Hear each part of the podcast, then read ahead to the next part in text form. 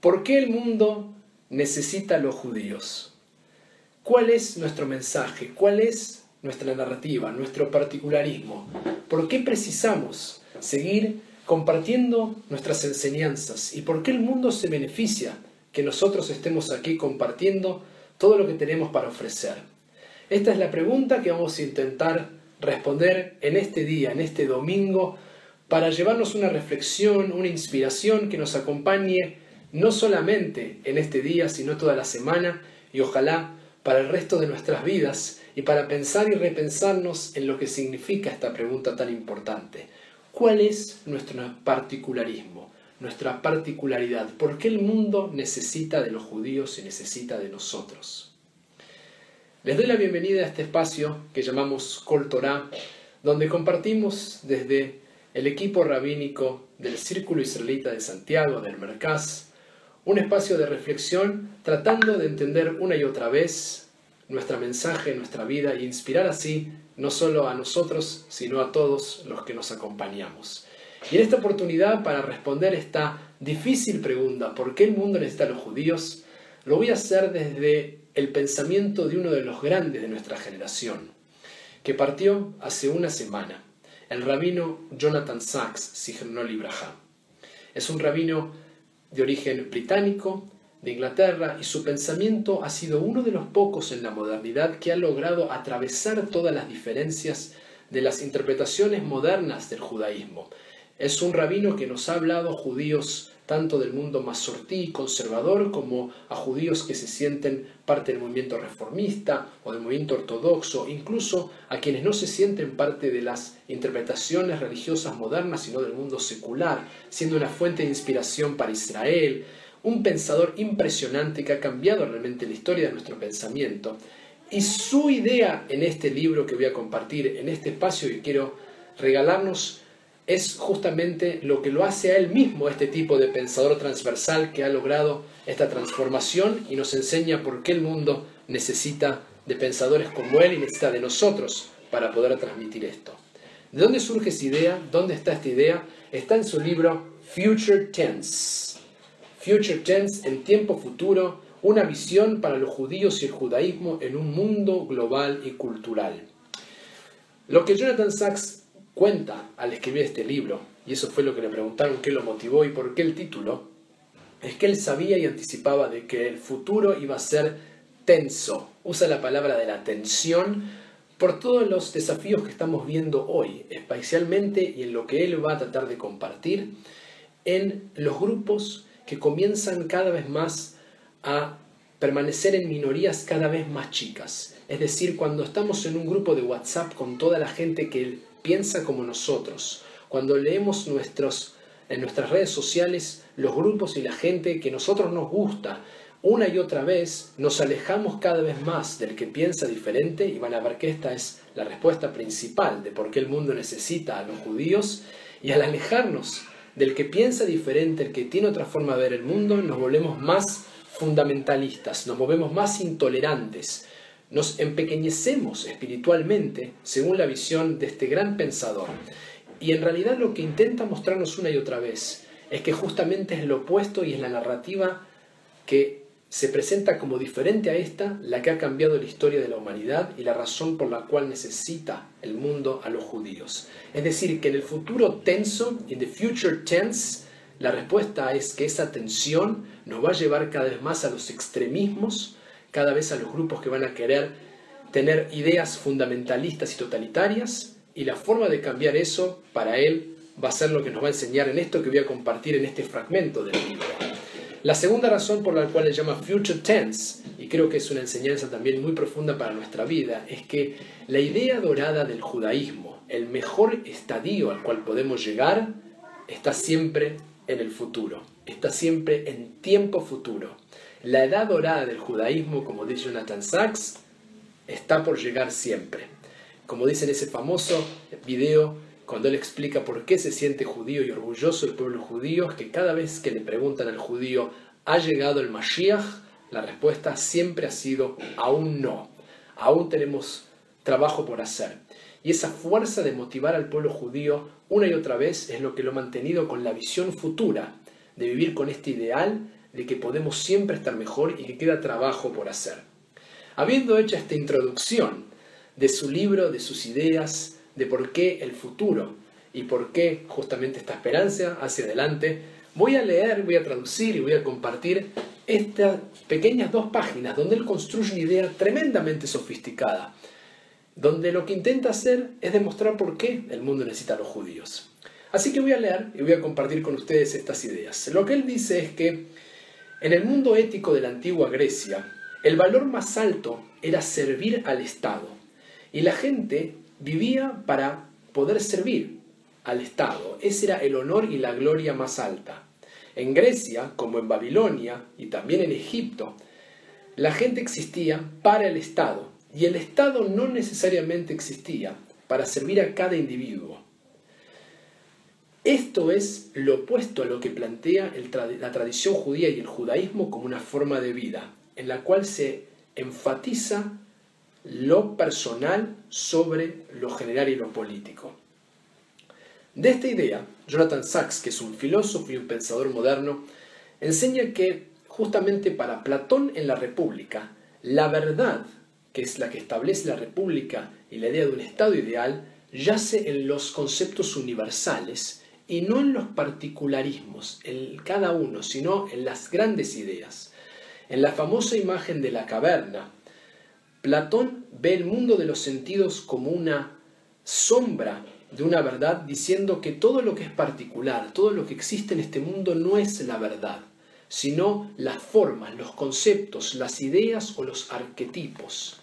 Es decir, que para Platón la justicia es una idea, es un ideal, no la podemos señalar, no hay una particularidad, sino que podemos ver manifestaciones de justicia, pero la justicia como idea permanece más allá de lo que nosotros podemos ver, es una forma abstracta.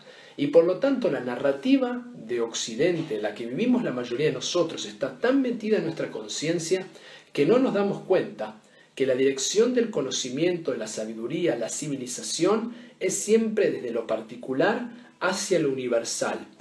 Comenzamos como niños, dice, y nos relacionamos con nuestros padres. Nuestro mundo va expandiéndose, incluye amigos, a los vecinos, a la ciudad, una nación, y finalmente llegamos a entender el universalismo del hombre. Y este movimiento va siempre justamente de lo pequeño, de lo local a lo global, de lo parroquial a lo cosmopolita, de lo concreto a los conceptos generales. Y esta es la narrativa platónica, es la forma en la que muchos de nosotros hemos sido educados y vemos el mundo de esta manera aunque no querramos porque lo tenemos como parte de nuestra cultura. Jonathan Sachs dice que la Torah nos cuenta la historia opuesta.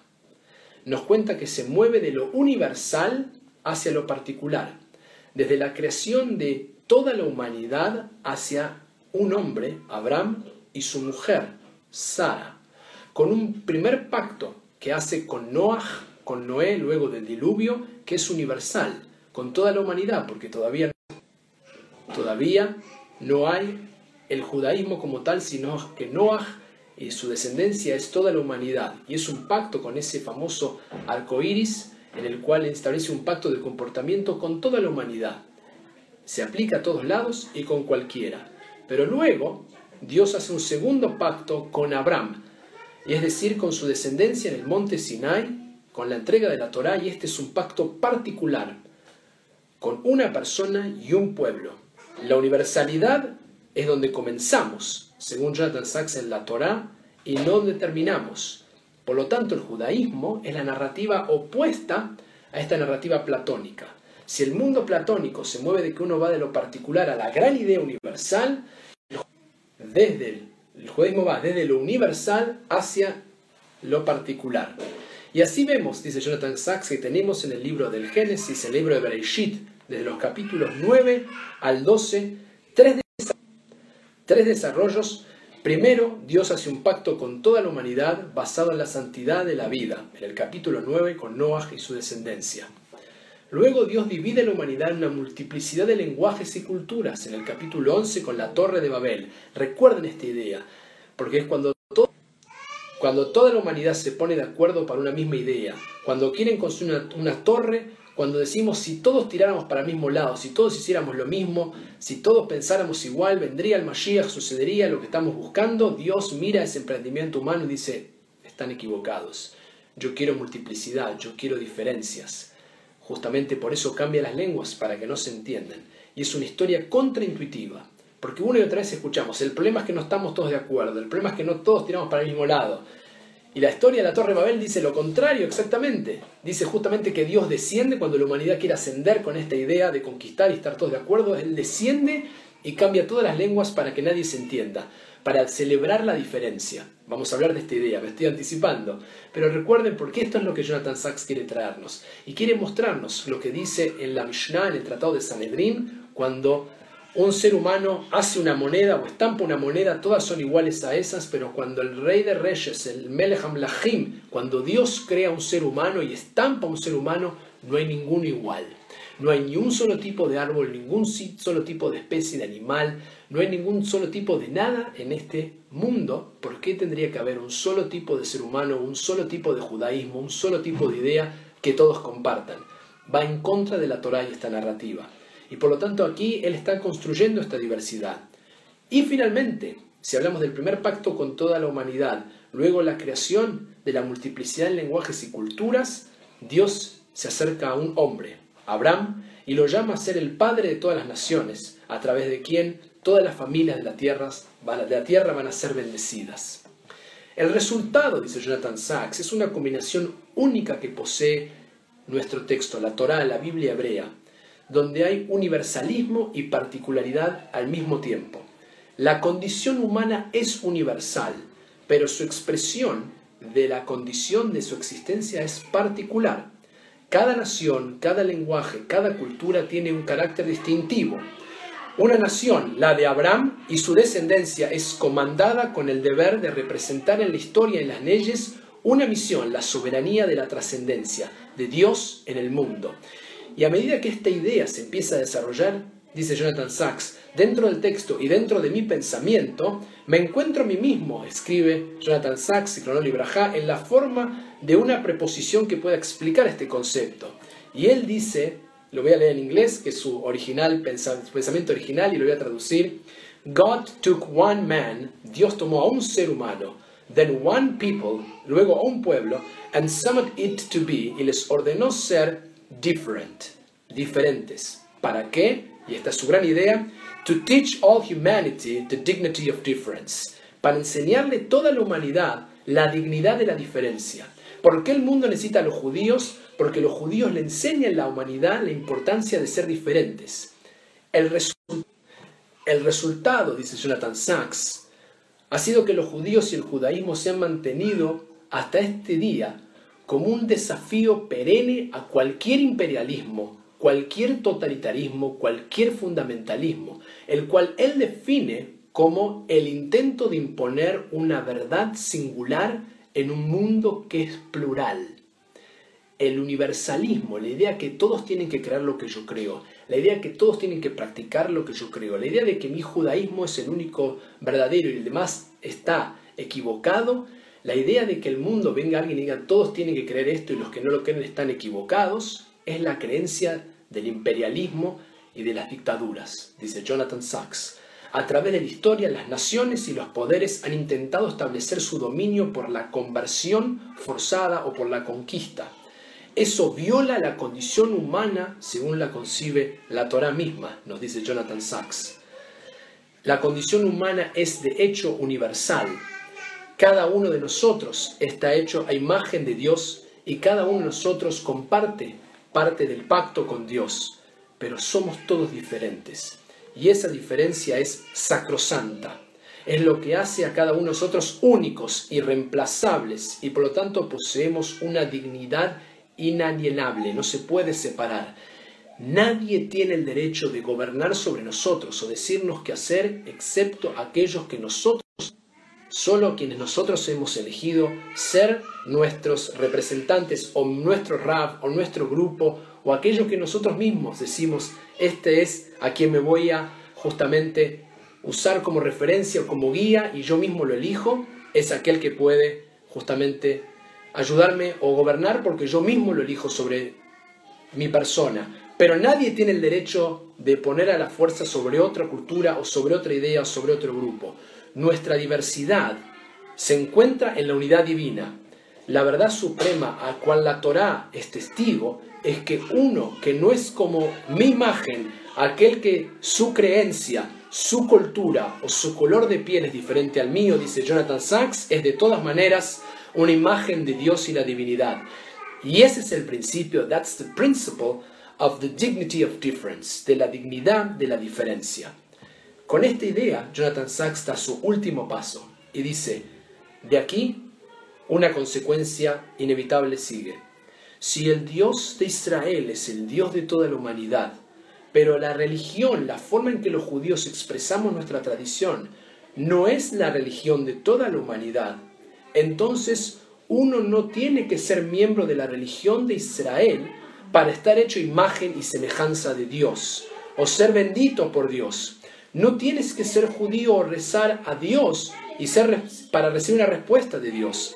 En el corazón de la visión bíblica de la humanidad se rechaza el principio, dice Jonathan Sachs, que extra ecclesiam non es salus, que no hay salvación fuera de la iglesia, es decir, que el único que se salva es el el que tiene un solo pensamiento y una sola forma de llegar a la tradición judía.